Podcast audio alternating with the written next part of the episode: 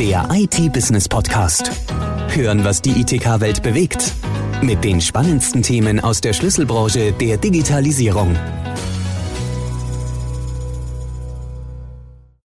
Herzlich willkommen zum IT-Business-Podcast. Heute mit einem sehr aktuellen Thema. Mein Name ist Silvia Lösel und ich bin Chefredakteurin der IT-Business. Ja, wie gesagt, es geht um ein sehr aktuelles Thema. Denn während wir hier heute die Episode aufzeichnen, findet in Glasgow die Klimakonferenz der Vereinten Nationen statt. Staats- und Regierungschefs sowie tausende Delegierte ringen um ein würdiges Nachfolgeprogramm für das Pariser Klimaabkommen aus dem Jahr 2015, das noch immer als Meilenstein gilt.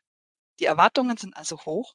Der Ausgang gilt als richtungsweisend für das kommende Jahrzehnt, in dem viel passieren muss, will man Klimaneutralität bis 2050 tatsächlich hinbekommen. Doch während in Glasgow noch diskutiert wird, habe ich das Gefühl, dass wir, Gott sei Dank, schon längst auf dem Weg sind. Themen Nachhaltigkeit, CO2-Neutralität, Klimaschutz sind in der breiten Öffentlichkeit angekommen und die Politik hat die Leitplanken gesetzt, mit dem Green Deal und mit dem Fit for 55 Programm beispielsweise. Und als ein Vehikel auf dem Weg zur CO2-Neutralität gilt die Digitalisierung. Und um es gleich vorwegzunehmen, natürlich benötigt auch die Digitalisierung Ressourcen und sorgt für CO2-Emissionen. Doch das Einsparpotenzial durch digitalisierte Prozesse kann ein Vielfaches höher sein. Die IT-Branche kann also ein Teil der Lösung sein. Und beim Stichwort IT-Branche sind wir auch schon bei meiner heutigen Gesprächspartnerin die ich Ihnen nun mit ein paar Worten vorstellen möchte. Ich spreche heute mit Jutta Gräfensteiner. Jutta Gräfensteiner ist Mitglied der Geschäftsleitung bei Cisco in Deutschland. Sie ist hier verantwortlich für das weltweite Digitalisierungsprogramm, für den deutschen Country Plan und für Nachhaltigkeit bei Cisco in Deutschland. Zuvor verantwortete sie fünfeinhalb Jahre lang die deutsche Partnerorganisation und arbeitet auch heute weiterhin eng mit den deutschen Vertriebs- und Partnerteams zusammen, um nun den Ausbau der Digital- und Nachhaltigkeitsagenda von Cisco voranzutreiben. Herzlich willkommen, Jutta Gräfensteiner. Ich freue mich sehr auf unser Gespräch. Hallo Frau Lösel, vielen Dank. Ich freue mich sehr auf das Gespräch heute und vielen Dank wirklich für die Einladung. Ja, mehr Digitalisierung und mehr Nachhaltigkeit, wir haben es gerade gehört, was politisch und gesellschaftlich gewollt ist, bedeutet ja noch längst nicht, dass das auch unternehmerisch sinnvoll ist. Denn dort zählen am Ende ja die Geschäftszahlen und die sollten im Idealfall schwarz und nicht rot sein. Doch offenbar stehen Nachhaltigkeit und Digitalisierung heute nicht mehr im Widerspruch zu erfolgreichem Unternehmertum. Denn immer mehr Unternehmen beschäftigen sich mit Nachhaltigkeit, so ist zumindest jetzt mal meine Wahrnehmung. Wir haben es gerade gehört, Sie sind ganz nah dran am Puls der Unternehmen. Sie erleben wahrscheinlich jeden Tag, was Unternehmen so umtreibt, welche Ziele sie verfolgen und warum sie das tun. Was sind denn die treibenden Faktoren für Unternehmen?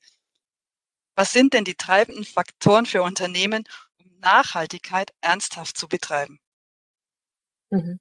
Also absolut, ne? Sie haben es gesagt, Frau Lösel. Also es gibt heute, wir sehen heute vier parallel laufende Transformationen, die, mit denen sich jedes Unternehmen auseinandersetzen muss. Das erste ist natürlich ähm, das ganze Thema politische Transformation. Wir wissen alle, also im Moment findet die Bildung der neuen Bundesregierung statt. Also da wird es, also und kann es auch gravierende Veränderungen geben, also sowohl von Gesetzgebungsseite als auch her natürlich auch mit Blick auf nachhaltige Gesetzgebungen oder eben auch Subventionen. Der zweite wesentliche Faktor ist die wirtschaftliche Transformation. Wir sehen, dass der globale Wettbewerb immer stärker wird. Und ich äh, werfe jetzt nur ein Stichwort kurz rein. Also Material Shortage, also Rohstoffknappheit ist ein ganz, ganz wesentliches äh, Thema.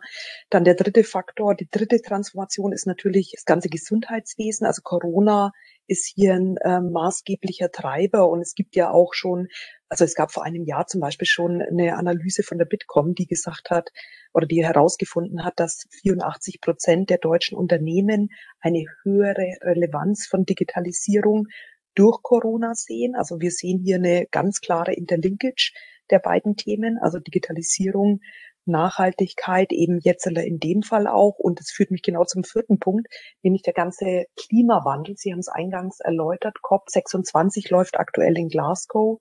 Und ähm, wir alle sehen, dass ähm, die aktuell gesetzten Ziele und die damit einhergehenden Maßnahmen nicht ausreichen werden, um den aktuell beschleunigten Klimawandel noch bremsen zu können. Also es muss auf jeden Fall etwas passieren. Und wir glauben eben, Digitalisierung ist in der Tat hier ein Hebel, um die bei diesen Transformationen aktiv zu unterstützen oder negativen Trends entgegenzuwirken. Das ist ja, Sie haben es vorhin erwähnt, also ein Baustein sind natürlich die politischen Gegebenheiten. Jetzt steht da auch die Forderung zum Beispiel nach einem Digitalministerium, äh, sage ich mal zumindest in der in der, auf der Agenda oder könnte auf der Agenda stehen. Wäre das ein sinnvoller Hebel? Ein digitales Ministerium, ja oder nein, ist noch eine große Frage, die aktuell in der Tat diskutiert wird.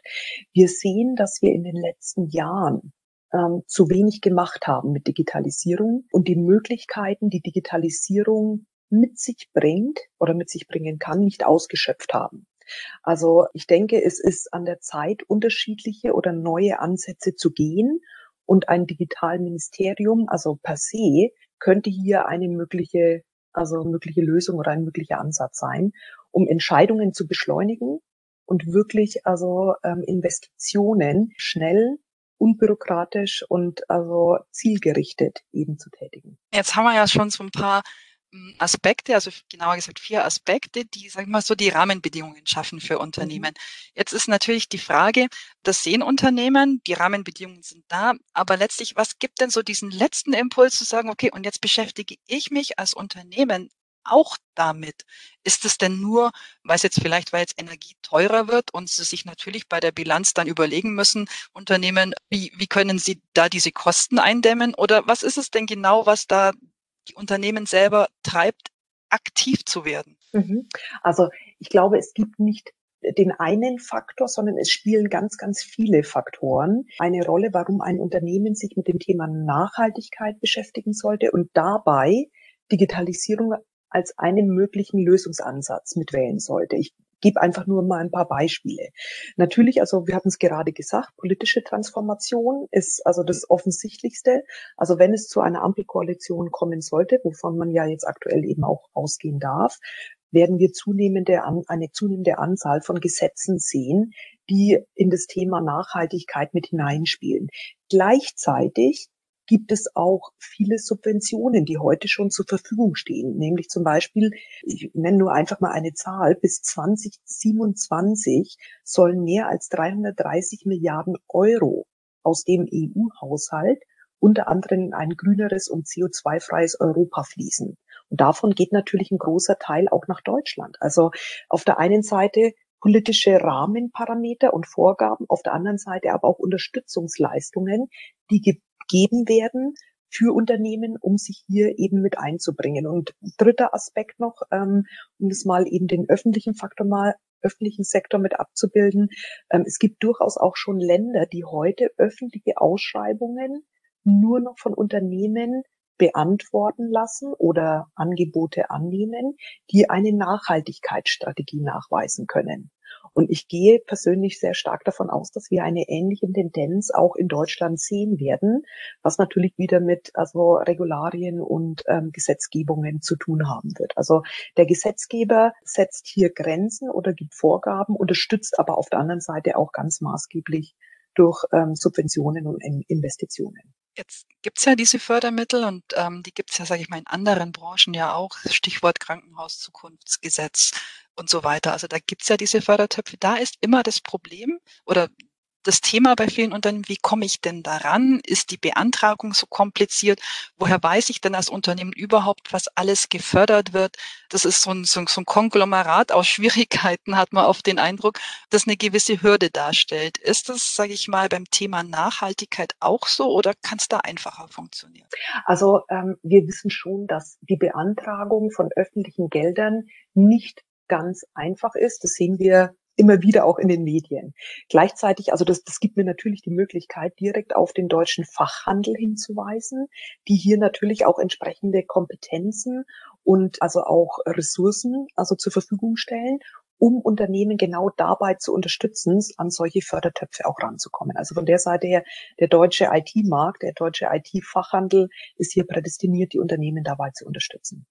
Das schaffen sie ja auch schon in ganz vielen anderen Bereichen, also gerade auch im Gesundheitswesen eben zum Beispiel äh, oder auch beim Digitalpakt Schule. Da gibt's ja wirklich auch, äh, sage ich mal, im Channel sehr viele Leute, die da, die das einfach schon oft gemacht haben und es an ihren Kunden quasi ja dann auch näher bringen können. Mhm. Genau. Also das ist ja, sage ich mal, das ist das, das eine Element, wo Sie gesagt haben, okay, Fördertöpfe. Das andere Sie erwähnt haben, waren die Ausschreibungen. Ist es denn tatsächlich heute schon so, dass Nachhaltigkeit ein wesentlicher Aspekt in Ausschreibungen ist? Und zwar auch abseits von der öffentlichen Hand? Mhm, absolut. Also kann ich hundertprozentig bestätigen. Also wir sehen das heute auch bei Privatunternehmen, die ganz klar auch heute schon ihre Zulieferer nach Green Kriterien oder man kann auch sagen ESG Kriterien eben bemessen und damit eben den Unternehmen, den Zulieferern sozusagen eine Bewertung zuteil werden lassen, um abzuschätzen, hey, inwieweit ist ähm, dieser Zulieferer für mich, also unterstützt er mich bei meinen eigenen Nachhaltigkeitszielen? Und ähm, ich gehe davon aus, dass über Zeit auch Unternehmen, also Kunden entscheiden, bei welchen Herstellern sie eben einkaufen, je nachdem, wie der Hersteller oder Zulieferer sich mit dem Thema Nachhaltigkeit auseinandersetzt. Also Stichwort, wie werden die Produkte nach Circular Economy Kriterien produziert, also nach Kreislaufwirtschaft oder wie nachhaltig wird die Supply Chain geregelt oder die ähm, der, der ähm, Transport der Waren. Ja, einfach nur um ein paar Beispiele zu geben. Es gibt ja viele Bereiche, wo ein Hersteller nachhaltigkeitsrelevante Aktivitäten eben setzen kann. Und die Kunden gucken da heute ganz konkret schon darauf und bemessen vor allem auch schon ihre, ihre Lieferanten danach. Ich glaube, das ist schon was ganz Wichtiges, dass man auch als Kunde oder als, als Endkunde, Verbraucher tatsächlich den, das Gefühl haben muss, ein Unternehmen meint es ernst. Da ist nicht nur ein grünes Pappball drauf, also so ein Etikett, ich bin nachhaltig, ich bin grün, sondern ich habe schon den Eindruck, es wird viel mehr geguckt, was steckt da tatsächlich dahinter. Und ein, sage ich mal, Element, um das natürlich voranzutreiben, auf politischer Seite, ist bestimmt auch dieses Lieferkettengesetz, dem ja viele Unternehmen ab einer gewissen Größe auch unterworfen sind jetzt. Und das mhm. hat ja Auswirkungen. Mhm, absolut. Also, und das ist auch gut so. Ja, denn viele Produkte, das wissen wir auch, oder auch nur Teile eines äh, Endproduktes werden aus unterschiedlichen, unterschiedlichsten Ländern zugeführt, eingekauft, also produziert in, ich will jetzt keine also Länder hervorheben.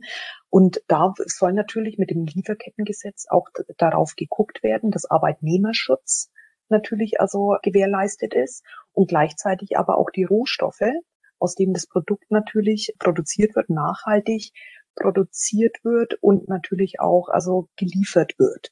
Also von der Seite, alle diese Facetten spielen am Ende des Tages auch in das Nachhaltigkeitsziel eines Unternehmens mit hinein, wenn er diese Ziele entsprechend also für sich gesetzt hat. Also von der Seite müssen Unternehmen da heute drauf gucken und wir sehen mehr und mehr, dass also nicht nur Business, also B2C Unternehmen, Business to Consumer Unternehmen also darauf achten. Ich sage jetzt einfach mal die aus recyceltem Plastik hergestellte Shampooflasche, ja, für Privatconsumer, äh, sondern eben auch mehr und mehr Business-to-Business Unternehmen, also hier ein Augenmerk drauf legen müssen, aus den eingangs erwähnten also Punkten, also Kriterien heraus, eben politische Rahmenparameter, Subventionen, Regularien oder ich gebe noch mal ein viertes mit dazu, mehr und mehr Investoren gucken auch darauf, dass sie nur noch in Unternehmen investieren, die die sogenannten ESG-Kriterien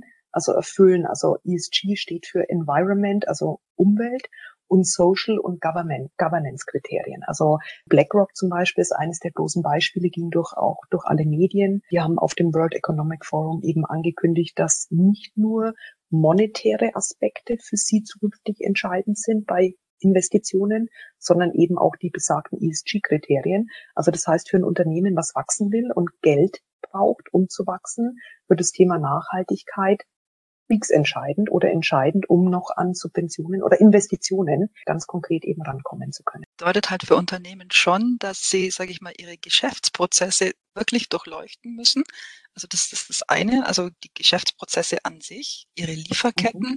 und natürlich auch, ähm, sage ich mal, Produktionsstandorte. Das ist das mhm. eine. Und das andere sind aber auch die ganzen Materialien, die sie verwenden, weil ich glaube, wenn wir von Kreislaufwirtschaft sprechen, dann gibt es, sage ich mal, Materialien, die weniger gut sind und welche, die besser sind, um eben in diese Kreislaufwirtschaft wieder, sage ich mal, nahezu 100 Prozent überführt werden zu können ich denke, da wird sich in der Produktentwicklung auch einiges tun müssen. Absolut. Also definitiv. Ich gehe nochmal ein. Also ich setze auf das auf, was Sie gesagt haben, Frau Lösel. Für mich gibt es zwei Sachen, die ein Unternehmen also tun sollte. Erstens, ein Unternehmen sollte sich hundertprozentig klar werden, welche Ziele sie verfolgen, also welche Ziel, zu welchen Zielen sie sich auch committen, also die sogenannten Net Zero Ziele, Net Zero Emissionsziele, das ist das eine. Auf der anderen Seite aber auch muss ein Unternehmen die Maßnahmen setzen, um zu diesen Zielen zu kommen. Ja, und haben Sie schon also ganz klar eben gesagt, also natürlich könnte eine konkrete Maßnahme sein, zu gucken, okay, wie entwickle ich meine, Ziele, meine Produkte, die ich vertreibe? Und in der Regel fängt die, die Nach der Nachhaltigkeitsgedanke schon bei der Entwicklung des Produktes an. Ja, also wie nachhaltig, also mit welchen Produkten produziere ich dieses Produkt? Kann ich recyceln, recycelte Produkte heute schon verwenden? Oder wie baue ich das Produkt auf? Kann ich ein modulares System verwenden, um sozusagen ähm, End-of-Life-Produkte einfacher wieder auseinanderzubauen und Einzelteile wieder schön einem neuen Produkt eben zufügen zu können, ohne das gesamte Produkt eben wegwerfen zu müssen. Also und das sind die sogenannten Circular Economy Aspekte. Also das heißt, man guckt schon von Anfang an darauf, wie wird ein Produkt designt, gestaltet, produziert und eben auch geschippt, also transportiert, um möglichst wenig also Emissionen zu generieren und dann nach Ablauf der Lebensdauer sozusagen optimalerweise wieder zurückgenommen zu werden. Also wir kennen in Deutschland seit ganz vielen Jahrzehnten ja schon unsere Mehrwegflaschen. Gibt es in vielen anderen Ländern nicht. Und warum sollte es nicht auch für andere Produktkategorien wie zum Beispiel IT funktionieren, indem ein Hersteller End-of-Life-Produkte zurücknimmt und die dann optimalerweise wieder, also vielleicht auch durch Partnerschaften eben auseinanderbauen lässt und die kostbaren Einzelteile sozusagen wieder, also dem Neubau von Produkten zugeführt werden könne. Also das ist ein ganz, ganz wesentlicher Faktor. Also das ist ja, also es klingt auch schon sehr, sehr kompliziert und sehr aufwendig. Ich glaube, da muss man wirklich ganz, ganz tief in die Details gehen. Ich denke, das wird noch einige Zeit dauern, bis wir da sind. ein anderer Baustein, ja. wenn es um, ja? Nee, bitte, also ja und nein. Also ich glaube, es passiert hier schon ganz, ganz viel, Frau Lösing, muss ich ganz offen sagen. Viele Unternehmen, gerade in der IT, beschäftigen sich schon intensiv mit dem Thema, also Kreislaufwirtschaft. Und ich kann, also möchte jetzt nicht von Cisco an sich sprechen, aber es gibt viele Produkte, die heute schon nach diesen Kriterien eben produziert werden. Also definitiv ich denke, da ist auch die IT-Branche vielleicht weiter vorne als viele andere Branchen, wenn ich das jetzt so mal auf die, auf, auf die Gesamtwirtschaft beziehe. Jetzt ist natürlich die Produktion das eine. Das andere, das andere Thema ist natürlich dann auch Digitalisierung in der Produktionskette zum Beispiel. Das ist ja auch ein Aspekt, wo ich ganz viele Stellschrauben in Richtung Nachhaltigkeit drehen kann. Aber warum sollte ich das Unternehmen tun? Was sind da so meine Benefits daraus? Also es gibt definitiv viele Ansätze, äh, wo Digitalisierung sozusagen dann helfen kann, um wirklich nachhaltiger für Unternehmen zu wirtschaften. Also wir sehen heute schon Analysen, ähm, dass es zum einen eben monetäre Vorteile definitiv mit sich bringen kann für ein Unternehmen, wenn Digitalisierung mit Blick auf Nachhaltigkeit zum Einsatz kommt. Zum Beispiel, also konkrete Analysen, die sagen, dass über 80 Prozent von Unternehmen, die Digitalisierung in der Hinsicht einsetzen, also bessere ESG-Ratings bekommen. Ja, also wir hatten gerade gesprochen, eben gesprochen, das führt natürlich dazu, dass also bessere Kundenzufriedenheit, aber auch Investitionsbereitschaft von globalen Investoren also gegeben sind oder auch über 50 Prozent bessere Kundenzufriedenheit mit sich bringt. Also das ist natürlich auch ein, eigentlich der wesentliche Faktor. Und auf der anderen Seite auch diese Unternehmen bis zu 44 Prozent, also mehr Steuervorteile realisieren können, eben durch diese gesetzlichen Rahmenparameter. Also es ist für ein Unternehmen definitiv, also der monetäre Vorteil.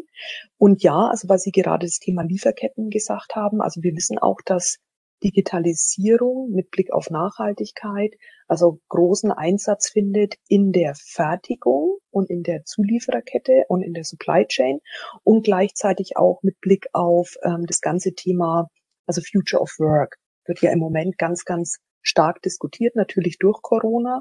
Aber das sind natürlich zwei Aspekte, wo das Thema Digitalisierung und Nachhaltigkeit in Kombination stark zum Tragen kommt. Und dann kann natürlich Digitalisierung gerade in der Fertigung auch dazu beitragen, dass man vielleicht die Planungen besser machen kann, dass man, sage ich mal, diese Planungssicherheit oder dass man eben nicht mehr ad hoc entscheidet, sondern dass man langfristiger planen muss, um eben auch die ganzen Rohstoffe dann auch beisammen zu haben. Weil was hilft mir das, wenn ich schnell bin in der Produktion, aber vorne fehlt ähm, der Nachschub bei Rohstoffen. Ja, absolut. Ich meine, Sie treffen da natürlich einen Nerv, ähm, der uns alle im Moment in der IT-Branche natürlich beschäftigt und nicht nur in der IT-Branche.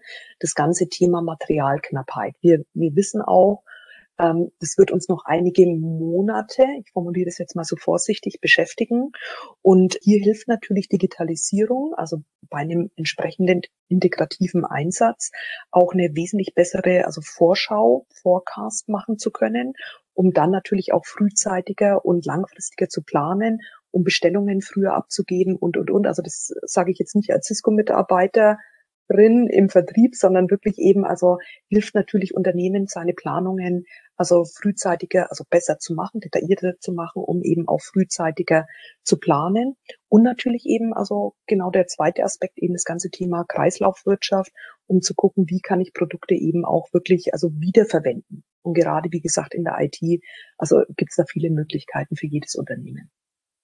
Und dann hatten Sie ja auch schon nochmal einen Aspekt erwähnt, nämlich äh, Stichwort Fachkräftemangel. Auch da kann natürlich Digitalisierung helfen, indem Prozesse automatisiert werden, indem Bestellvorgänge automatisiert werden, eben diesen Fachkräftemangel zumindest ein Stück weit abzufedern. Mhm, absolut. Also äh, wir wissen natürlich, also die viel besagten über 80.000 IT-Fachkräfte, die in Deutschland fehlen. Also die werden, die, die begleiten uns schon seit vielen Monaten, wenn nicht sogar schon seit Jahren. Und wir sehen aber auch, dass ähm, durch Corona sich die ganze Entwicklung hin zum hybriden Arbeiten, also Stichwort Homeoffice, Office oder Arbeiten von unterwegs natürlich erleichtert hat. Ja, also und dadurch hat man natürlich jetzt die Möglichkeit, also dadurch, dass sich Unternehmen auch öffnen, kulturell, und organisatorisch auch dafür öffnen, dass man Fachkräfte von überall mit zuschalten kann. Also die Erwartungshaltung, dass jeder, jede Fachkraft im Office oder im Büro vor Ort sitzen muss, hat sich erledigt. Also das ist, also ich formuliere das jetzt so flapsig, Schnee von gestern, sondern es ist in der Tat so, dass man Fachkräfte von überall mit zuschalten kann. Und das ermöglicht natürlich ähm, die Digitalisierung, Collaboration und der Nebeneffekt dadurch ist natürlich, dass weniger also CO2-Ausstoß generiert wird durch die Fahrt ins Office, ob das jetzt also durch, durch, den eigenen Pkw wäre oder auch durch die öffentlichen Verkehrsmittel, die ja auch CO2 eben also generieren oder Emissionen generieren. Also und da gibt's ja natürlich jetzt, jetzt mache ich noch den Abschluss, natürlich sagen Sie ja, aber auch Collaboration und hybrides Arbeiten verursacht also Emissionen. Ja, das ist richtig. Und also klare Analysen zeigen auch auf, dass es wesentlich weniger Emissionen erzeugt, wenn man von zu Hause arbeitet, als würde man eben mit, also ins Office fahren. Also es ist auf jeden Fall nachhaltiger, hybrid zu arbeiten oder remote zu arbeiten, als jeden Tag ins Office zu fahren. Also ich bin, also wenn ich Ihnen zuhöre, dann bin ich schon so ein bisschen, also wenn ich mir vorstelle, ich wäre jetzt ein Unternehmen, wäre ich jetzt ein bisschen erschlagen, so, okay, ich muss viel tun, ich kann an ganz, ganz vielen Ecken ansetzen. Hm, ich habe so ein bisschen das Gefühl, Sie sagen, Nachhaltigkeit im Unternehmen ist quasi ein Imperativ. Da komme ich nicht drum rum. Das ist nicht mehr nur nice to have, sondern das ist ein Imperativ. Ohne das bin ich nicht mehr zukunftsfähig. Ja, also genauso würde ich das sagen, in der Tat. Also ich glaube heute, dass Nachhaltigkeit ein Business-Imperativ wird oder sogar schon ist.